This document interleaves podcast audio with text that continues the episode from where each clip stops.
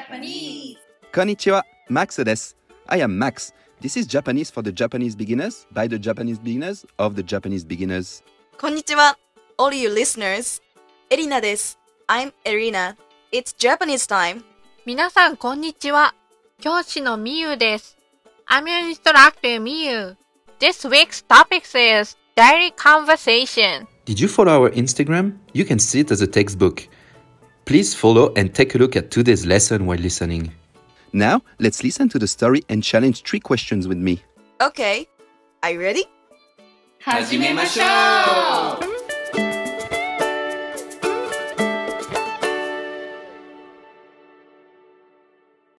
Charles-san is talking with his colleague Abe-san in his company before the start of the workday. 問題ステップ1 Question. Please listen to the story and tell the answer if it's a true, you say 丸 or if it's a false, you say ×. Charles-san comes to the company at 7 o'clock. Please focus on the phrase after 何時に会社へ来ますか Abe-san asked. Okay, please listen to the story and if you have an Instagram account, look at our four frame comics in our Instagram. おはようございます。おはようございます。チャールズさん、いつも早いですね。何時に会社へ来ますか？7時半です。へえ、7時半。はい、7時半から8時半まで日本語を勉強します。その後、朝ごはんを食べます。そうですか。休みの日は何をしますか？私は海でサーフィンをします。安倍さんは私はジムでトレーニングします。そうですかいいですね。 Charles-san comes to the company at 7 o'clock. 丸 or ×.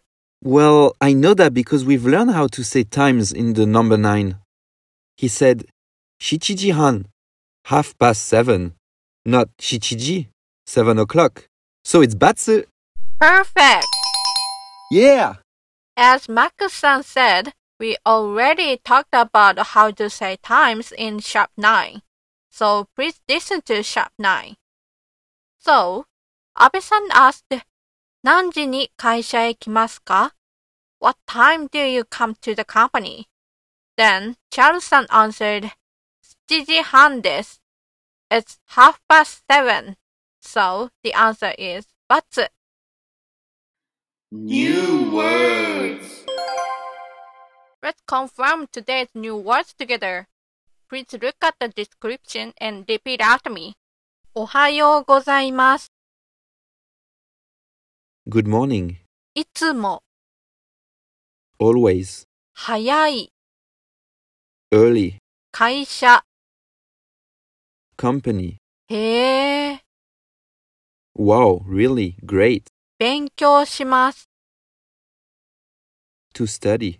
朝ごはん、Breakfast. 休みの日、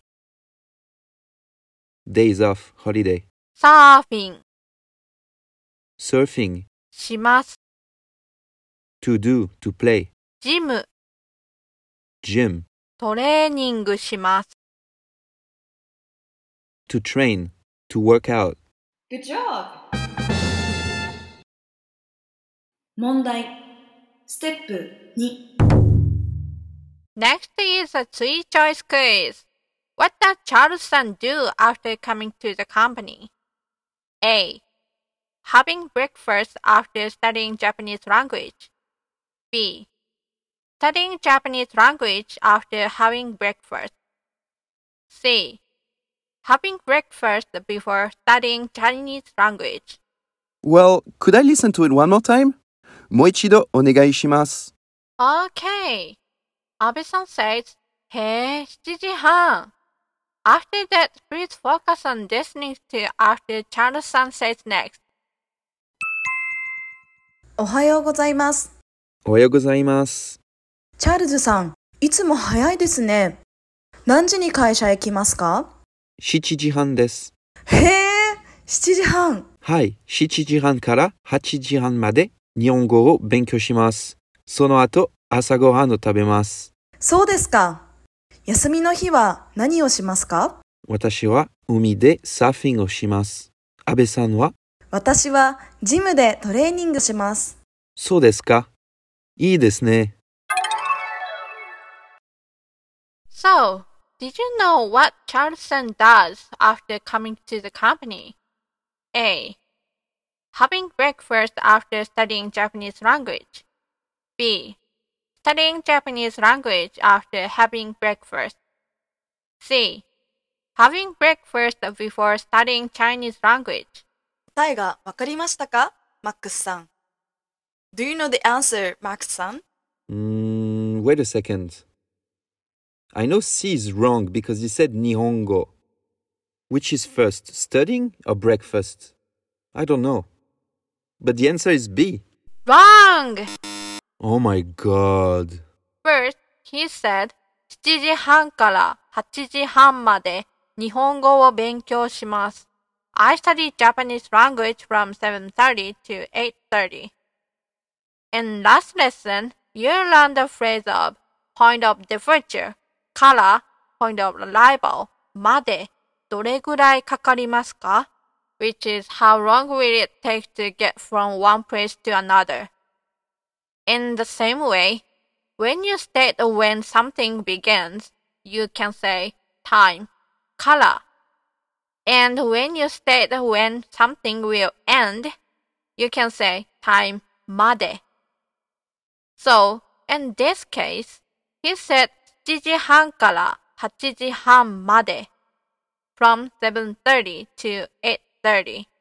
Furthermore, he said その後朝ごはんを食べます。After that, I had breakfast. その後 is made by その which is that. 後 which is after. So, その後 means after that. Therefore, he had breakfast after studying Japanese language. Then the answer is A. Having breakfast after studying Japanese language.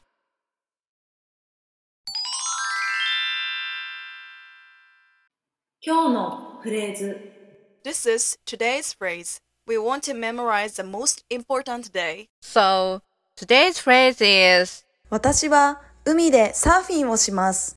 That means I surf in the sea. The particle de is used to state the place where an action is being done. When you ask a question, you say どこで verb ますか Then how to answer the question is phrase で verb ます。So, this today's phrase 私は海でサーフィンをします。can be replaced with 私は海でサーフィンします。drop the object particle を For example, マックスさん、いつもどこでサーフィンしますか砂鍋でサーフィンします。そうですか。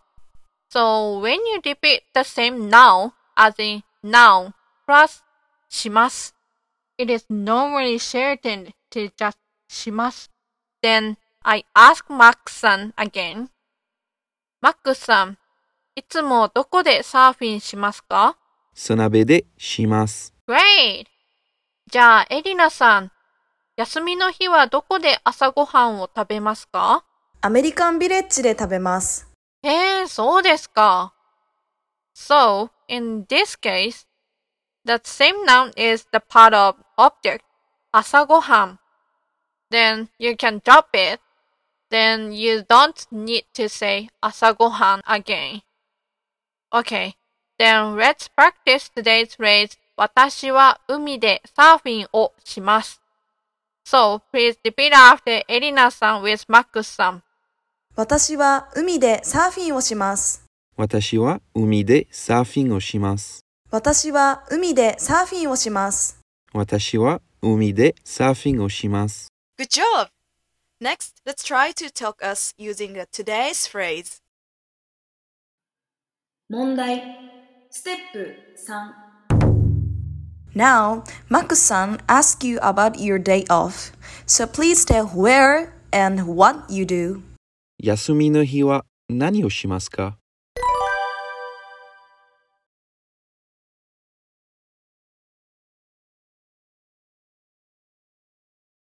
So desu ka? Ii desu ne. Great! You did it! Yeah! Make your story. Okay, now I will present today's stories listeners thought. When Max-san talks about his days off with his colleague Abe-san, he asks her, What did you do during your day off? Then please think about a good punchline. First, Australia. Mike さん。うちで YouTube を撮ります。I take videos for YouTube at home. Wow, Mike さんの YouTube が見たいです。I want to watch your YouTube. So cool! Mike-san, please do not forget to like and subscribe. How about this? South Korea. ジンさん。スーパーで買い物しません。I don't do shopping in the supermarket. Okay, then what do you do on your day off? Jin-san, what are you eating during the week then? はい、the other one. America. サラさん。京都で滝行をします。I do a waterfall meditation in Kyoto. It sounds so peaceful. Can I join you? Oh, マックスさんも滝行がしたいですかはい、したいです。I want to try it. 私はしたくないです。はい。Now, please choose one for the Max Award. Okay, I choose this one.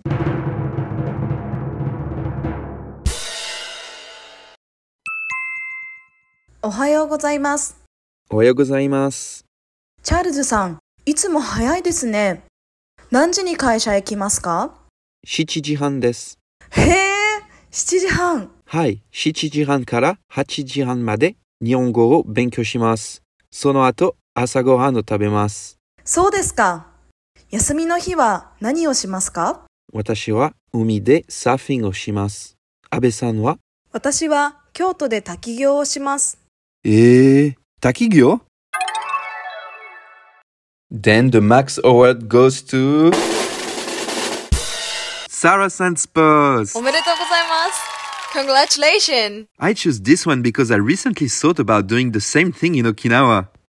How random! Good job, Sarah-san! Please choose a story in the Make Your Story and send us your interesting answer to DM in our Instagram. We're waiting!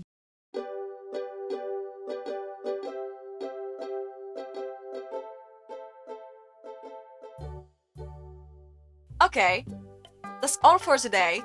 今日も聞いてくれてありがとう。Thank you for listening. Today's phrase is 私は海でサーフィンをします。You can use it when you talk about where and what you do. So, in today's lesson, you can talk about your daily life and talk about what time and for how long you do things. お疲れ様でした。Good job! はい。ではまた。See you next time. Sayonara!